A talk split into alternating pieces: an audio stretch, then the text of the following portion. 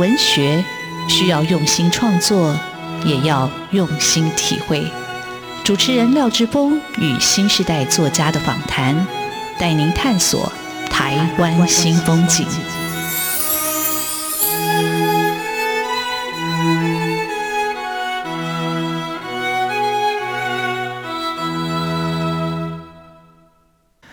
台湾新风景，我是主持人廖志峰。台湾新风景，台湾新风景，让我们认识台湾新时代的作家，看见台湾文学的新风貌。我们的岛，故事依然继续书写。各位听众朋友，大家好。今天为各位听众朋友介绍的作家叫谢凯特。那凯特的确也是台湾新时代作家的一个新的声音、新的代表。呃，凯特得过了林荣三散文奖的三奖，他的书也是台北书展大奖的首奖啊，非常厉害。我的蚁人父亲。那最近出了一本书，我一直不晓得这本书应该要怎么念。那它的书名是我妈妈做小姐的时政是文艺少女。但这个实证如果台语应该是西尊哈，那所以我就尝试用台语整个来念，可是听说作者觉得不应该这样念，那我的念法是温老布做修假西尊西文艺孝路，他说你这样子太太蠢了，太太文言了，所以没关系，我待会就邀请作者本人来为大家解释为什么这个书名是这样命名的，那这本书到底在讲什么？那我读凯特的。文章里头，我觉得他对于自己内心的挖掘，嗯，非常的深刻。然后更重要的是，他把家里的跟父亲的、跟母亲的关系又重新的一个梳理，很诚实的、很诚恳的把自己的内心袒露在读者的面前。那我也觉得，呃，这种书写的一个态度非常的。奇特跟勇敢对我来说是如此啊，就是我们这五年级很习惯的是压抑或者掩藏或者躲避，但我觉得在这个时代里头，哦，他们就是很勇于面对一切。那我觉得这也是一种生命书写的一个态度，或者一种文类的新的展开。那我也很好奇，凯特呃，他是怎么样开始他的文学之旅？那凯特本来是台北大学中文系毕业，然后后来在东华大学念了文艺创作。创作所的硕士，他现在在静宜大学教书。那他在短短的三年内，从我的蚁人父亲、普通恋爱学，一直到这本我妈妈做小姐实证是文艺少女，总共出了三本书。哦，创作量非常的惊人跟持续，那也得到非常广大的一个回响。那今天很高兴，请到凯特来到我们的节目，跟听众朋友好好的介绍他自己。凯特好，是各位听众大家好。啊，你没有跟志峰哥问好，志峰大哥好。好，啊，我跟凯特其实以前有接触过哈。那凯特，你先介绍一下你这个笔名是怎么来？因为我很好奇，就是每个人为什么用这样的笔名开始的？嗯，我知道很多作家他的笔名都是取得很很有意义的，但是我的笔名很奇怪，就是因为以前 BBS 的 ID 就是用 KITE 这个英文单字，然后我会觉得说。这个已经是变成后来的我自己了，已经不是我爸妈赋予我的那个名字的我自己了。那其实还是有意义嘛？就是一个小孩的意义嘛？还是嗯、呃，就是 就是一个很随性，但是其实大家这样认识我，那就这样认识我吧，就没有再刻意要取什么笔名了。好，对。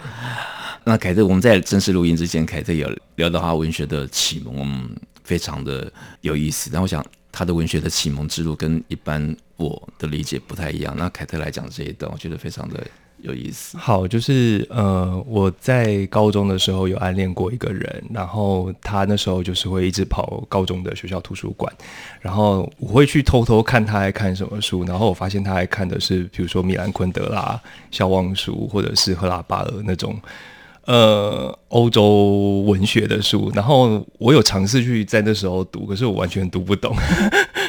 然后后来我知道他也有在一边有在写作，然后我也开始就是开始试着写写看东西。那我后来知道这个人他后来没有再继续写作，但是反而继续写作的变成我了。啊，是，所以他是你的文学的启蒙的导师，嗯，算是一个路标吧。啊，一个路标。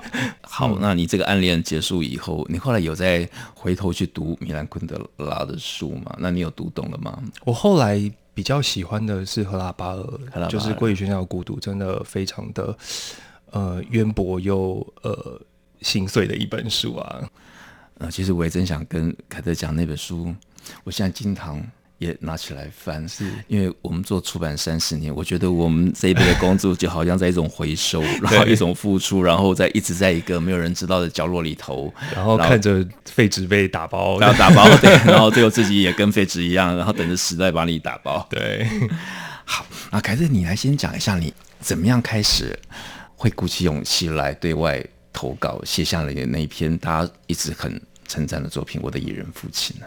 我的野人父亲是其实是已经蛮后来的作品了，是就是我退伍之后工作才写，然后投稿的。那其实早期的时候在念大学，呃，像我在台北大学中文系以前是范明儒老师跟陈大伟老师，然后他们就一直鼓励你说，呃，要一直写作。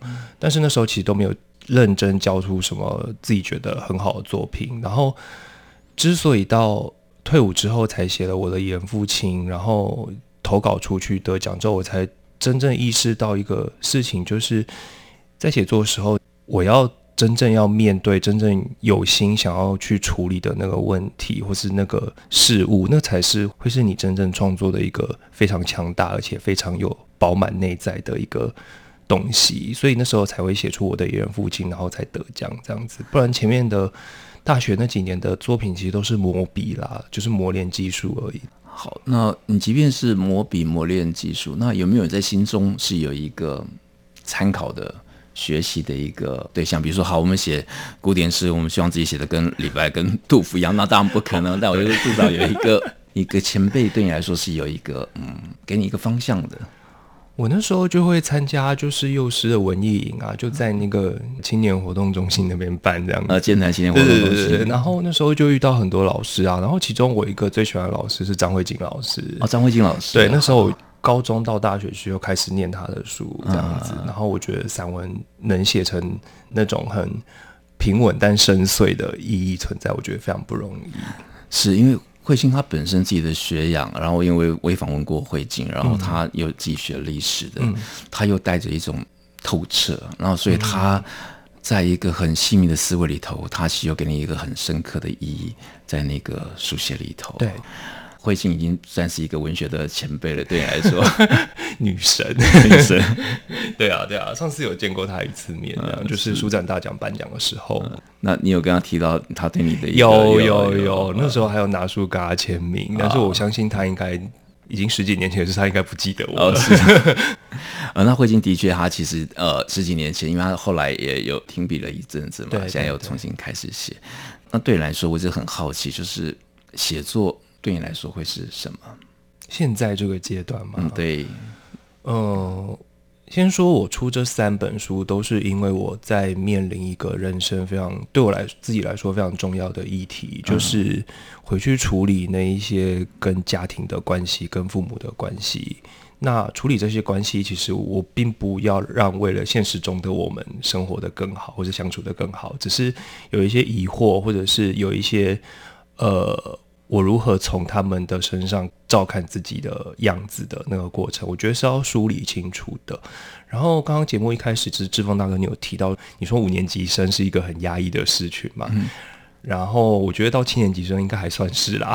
是然后你是在安慰我吗？对对对，这方面应该是没有没有什么差别的。然后我觉得面对父母一定都会，或是面对家庭一定都会有没有很害怕的事物。那那个最害怕的事物是什么？我要不要去看？以及去看自己为什么害怕这件事，我觉得这是一个很值得去发掘的东西。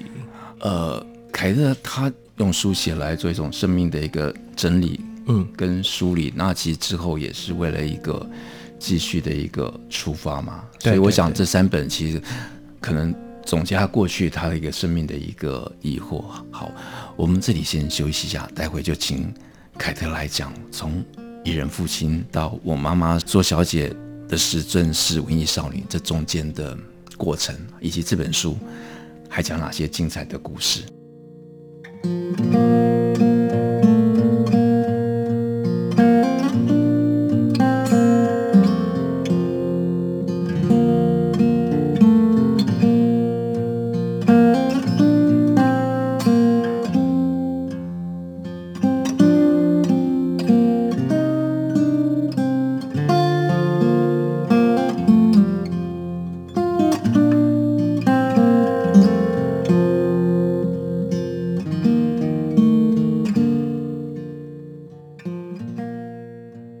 新风景现场为各位听众朋友邀请到的作家是谢凯特。那凯特出了一本新书《我妈妈做小姐的实证是文艺少女》。好，那这个书名我还是一直卡卡的，所以待会要请她来自己读她自己的书名。那这本书里头，呃，收了很多的文章，那也做了分类。那到底凯特为什么做这样的分类？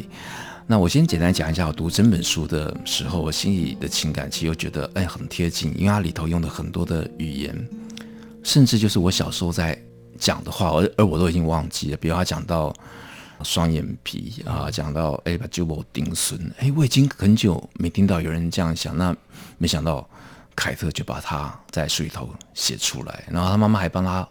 碗面，碗面，哎，这是多久以前的记忆啊？我记得我小时候，一直到我高中，我念中正高中，我到经过士林，士林街上还很多欧巴桑就在路边帮人家碗面。我想那那应该是很久以前的事吧？没想到谢妈妈也帮凯特做这样的事情啊！我想，哎，那是种很亲密的，但有一种时代的一个记忆在里头，非常非常的特别。但是我还是想请凯特来讲一下这本书。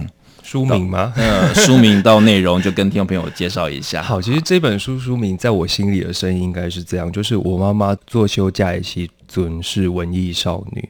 为什么会这样读呢？因为其实我们家就是我爸妈就是一个很本格派的本省人。这样讲会不会有点不太？嗯，就是他们就是小时候听到我们讲国语或讲华语的时候，他们会骂我们。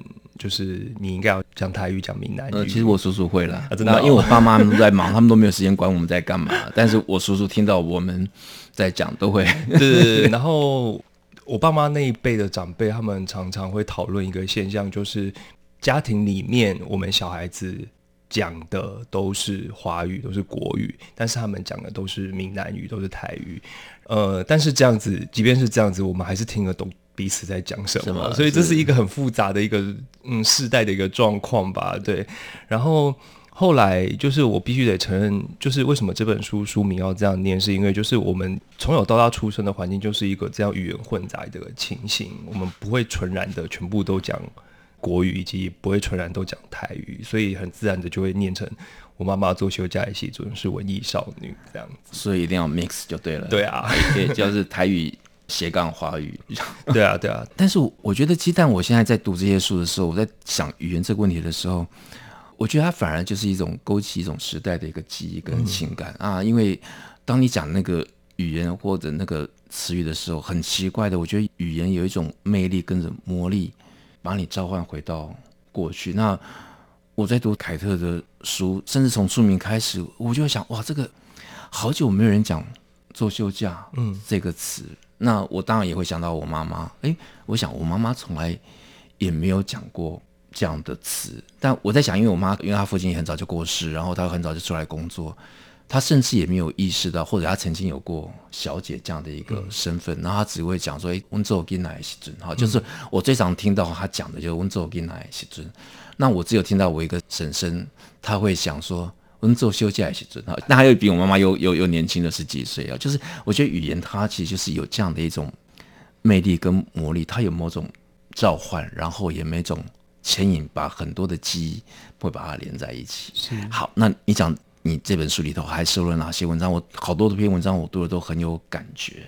我觉得回到回应刚刚那个台语的部分，像讲“顶笋”这个词，我觉得“顶笋”这个词很特别，就是。我妈妈的那一辈，我的阿姨们、我的舅舅，他们都顶笋。嗯，然后我从来都没有听说过有一个台语的词专门来形容单眼皮。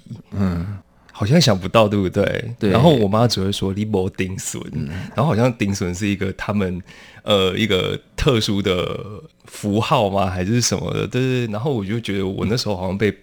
没有没有跟上这个对家族的脉络，是外面捡来的吗？对对对对，但其实我跟我妈还是长得很像，所以那时候在讲那个“顶笋”这个词的时候，我就觉得很特别。而且小时候最常听到一件事，他们就是。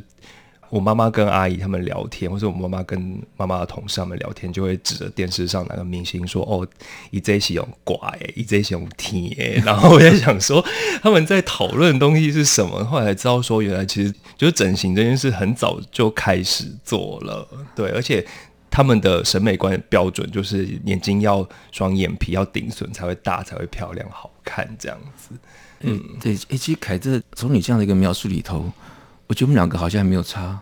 多少，或者是那样的一个审美观，一直在我们的社会里头。对啊，所以最近几年开始流行单眼皮，或是觉得单眼皮的人好看的时候，就是觉得嗯，真的是一个新时代的审美观又开始。不过我也觉得这样是很开心的一件事啊。是，所以你觉得我应该开始开心吗？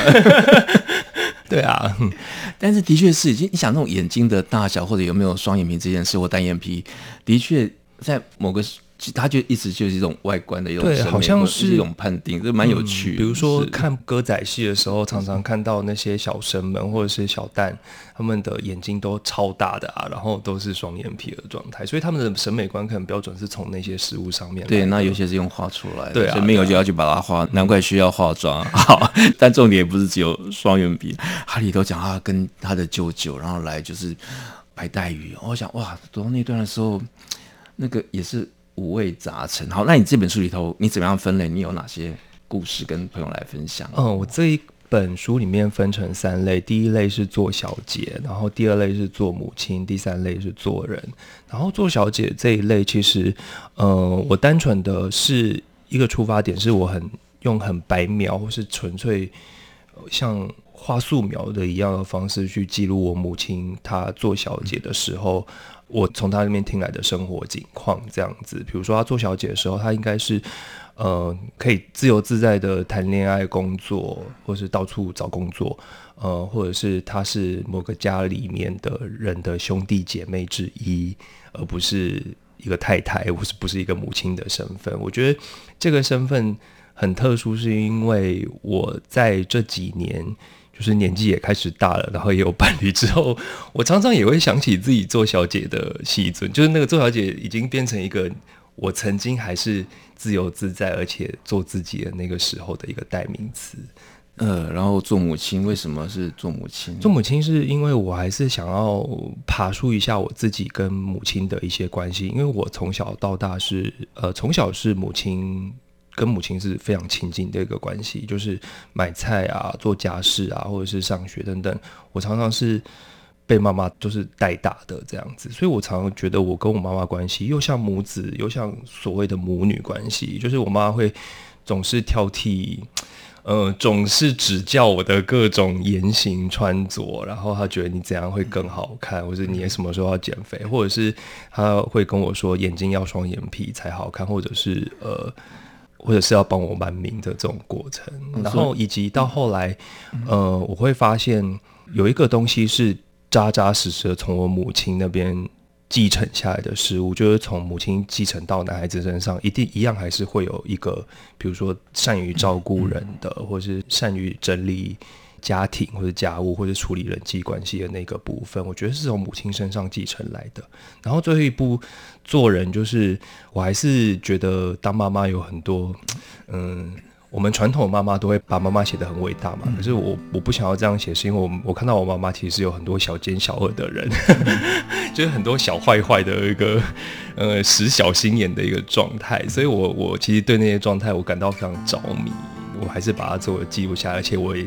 我也传承了那些很多十恶的部分，对啊，嗯，对，我也感觉到好。那我先啊、呃、念一下杨家贤他这么说，他说从我的蚁人父亲到我妈妈做小姐的时政是文艺少女，尽管书名好像标示出差异，其实谢凯特写的最入情的都是母亲，母亲柔情中有刚气，也有失职。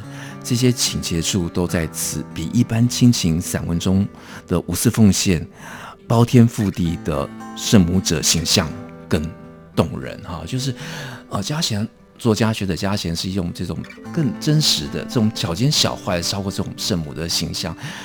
那凯特这本书的确我们在读的时候啊，也有这种感觉。那他其实也是用这本书献给他母亲，要把。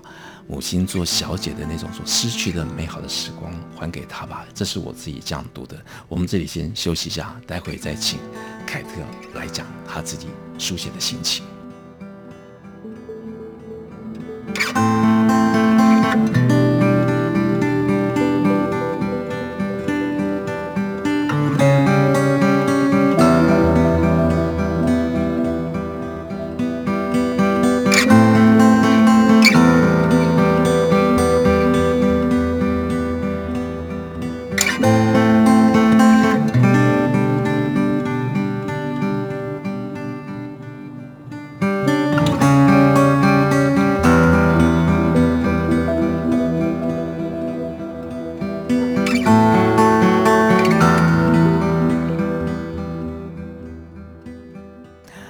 台湾新风景现场为各位听众朋友介绍的作家谢凯特，凯特出了一本新书《我妈妈做小姐的实证是文艺少女》。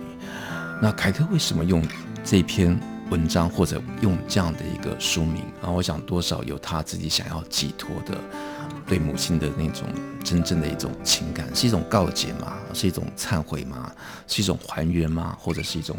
补偿嘛，啊，就是我在读的时候，其实我也想到，那我对我的母亲有没有做过什么样的一个补偿？就想，哎，那她其实曾经有过一个少女的时代，那她的时代又是什么？就这本书其实给我很多的一个联想，但是我还想请凯特来讲这本书的书名对她来说真正的意义是什么？那谢伯母读到这本书，她的反应又是如何？我也很好奇。好，嗯、呃。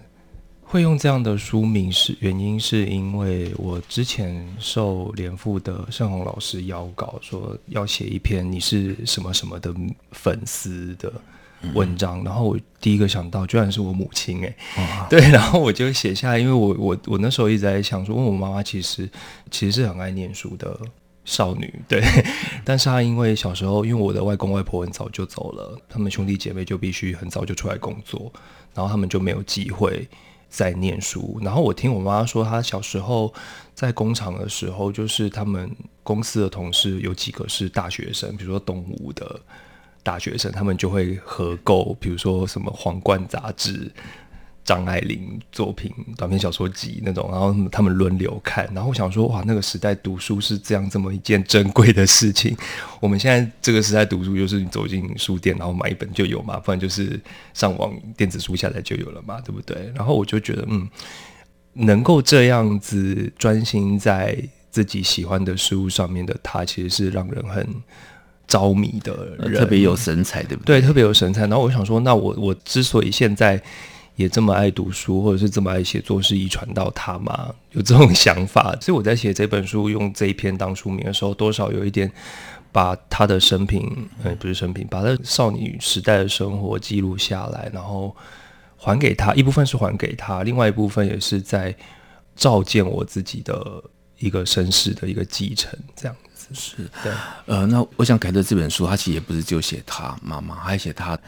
倾诉里头的他所遭遇到的亲友的故事，那有一篇我读的也其实心头也很酸，那篇叫。熬桃处，嗯、那我也问凯特说：“当你写熬桃处，你这个心情是怎样的心情？因为通常我们会讲到熬桃处，那个通常是比如说我姐姐啊，或者他们嫁出去的女儿，她就讲说回到妈家会用熬桃处。所以我想，哎，你写这样的一个题目，你的出发又是什么？然后你这篇故事我读起来就是很帅，就是你阿姨的这个故事，你也跟听众朋友分享一下这一篇。好，呃，就是我里面记述到一个我母亲小时候的玩伴，嗯、就是我们通常也叫她阿姨啦。嗯但是她就是呃，因为她自己嫁到的家庭似乎状况不太好，嗯，然后有一年过年就是莫名其妙电铃就响了，然后就上来了，对，然后很尴尬的状况是因为那一年是就已经是除夕，然后我们每年都要打麻将，然后就突然跑出一个，外人，对，你不算外人，只是他就是一个不会在那个时间点出现的人，对，对，所以就很尴尬，然后我就。问了之后才知道，说原来他就是阿姨，呃，美玉姨，她家里有这样的一些状况，还没有地方可以去。对对，我觉得读到这个时候，我觉得那个情感，对，就百味杂陈了。对，然后就我们家又变成一个，变成一个众多女儿的熬陶醋吧。对，像我。大年初二的时候，我舅舅也会来我们家，嗯、然后阿姨们也会就是稍微拜访一下，对，因为这种感觉还是很棒啊。对，因为因为我刚刚就是说，就是我外公外婆走得很早啊，而且老家已经被就是变成商业大楼了，所以没有老套处可去啊，所以他们就自己要。就互相扶持，然后组成一个中心，这样。呃，凯特的书里头，他虽然分做小姐、做母亲跟做人，那基本上写的是自己，但写的也是人的故事，读起来其实非常非常的温暖。那这本书主要是属于他跟他母亲的一个关系，或者从母亲辐射出去的这种亲族的关系。那凯特在他这本书的后记有一段月台票，我觉得也写得很好。他说：“劫后余生的人知道被遗忘的。”售票钮在何处？取得时间的月台票，走进彼时此刻交错的文本中，替时光里的人送行，并提醒自己，记得自月台返回现实，成为说故事的人。然后我觉得啊，这篇在这里结束非常的好。那今天我们在我们节目的最后，我想让凯特来朗读一下，是他自己想要跟听众朋友特别要分享的。篇章跟段落，那篇章你也说一下是什么样的篇章？嗯，好，这一篇叫做“切手”，就是切到手的切手。嗯。那我这边主要是想要表达关于爱与恨这两件事是什么样的关系。对，然后我直接念吗？啊，对，你就直接念。好，嗯，有很多人说过这句话：“爱的相反不是恨，爱的相反是不爱，而恨是爱的另一面。”这句话已经取代了“爱是无怨无悔的奉献”这一句话。变成新时代的城府金句。然而，我总是在切肉的时候想着，爱恨比较像琉璃台上的菜刀与砧板。如果言尽至此，有人顺理成章地接，伤人的恨一定是菜刀，爱是抵挡恨的砧板，那就错了。我想的恰恰相反。比较多时候，爱是失控的那一方，以为可以解决一切事情。很多时候是砧板让刀看见自己的无能。爱的无能，我很庆幸自己看见了这种无能。好，谢谢凯特。呃，凯特这本书里头，他其实讲，其实讲的也就是爱，这个母亲对母亲的爱，母亲对他家人亲族的爱。那凯特讲到他家人在除夕那天晚上打麻将，家里成了很多人没有地方可去的这些亲人。会愿意回来，那我觉得那就是一种温暖。那我也会想到我自己的家庭啊，就是，诶，你看到姐姐们回来的时候，或者有人来拜访的时候，那种特别的感动，是因为不是是一个多豪华的地方，或者是不是一个多食物丰盛的地方，但它就是一个人聚在一起的地方。那凯特用这本书写给他的母亲跟他的时代，我觉得他重新梳理这些关系，他会往人生下一个阶段前进，谢谢凯特，谢谢。